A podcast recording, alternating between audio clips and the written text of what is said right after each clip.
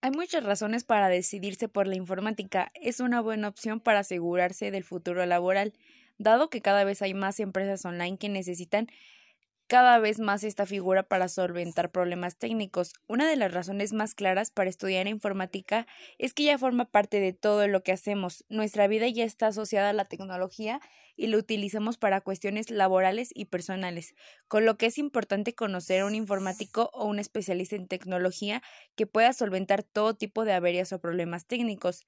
La informática propone diversos tipos de carreras profesionales lucrativas.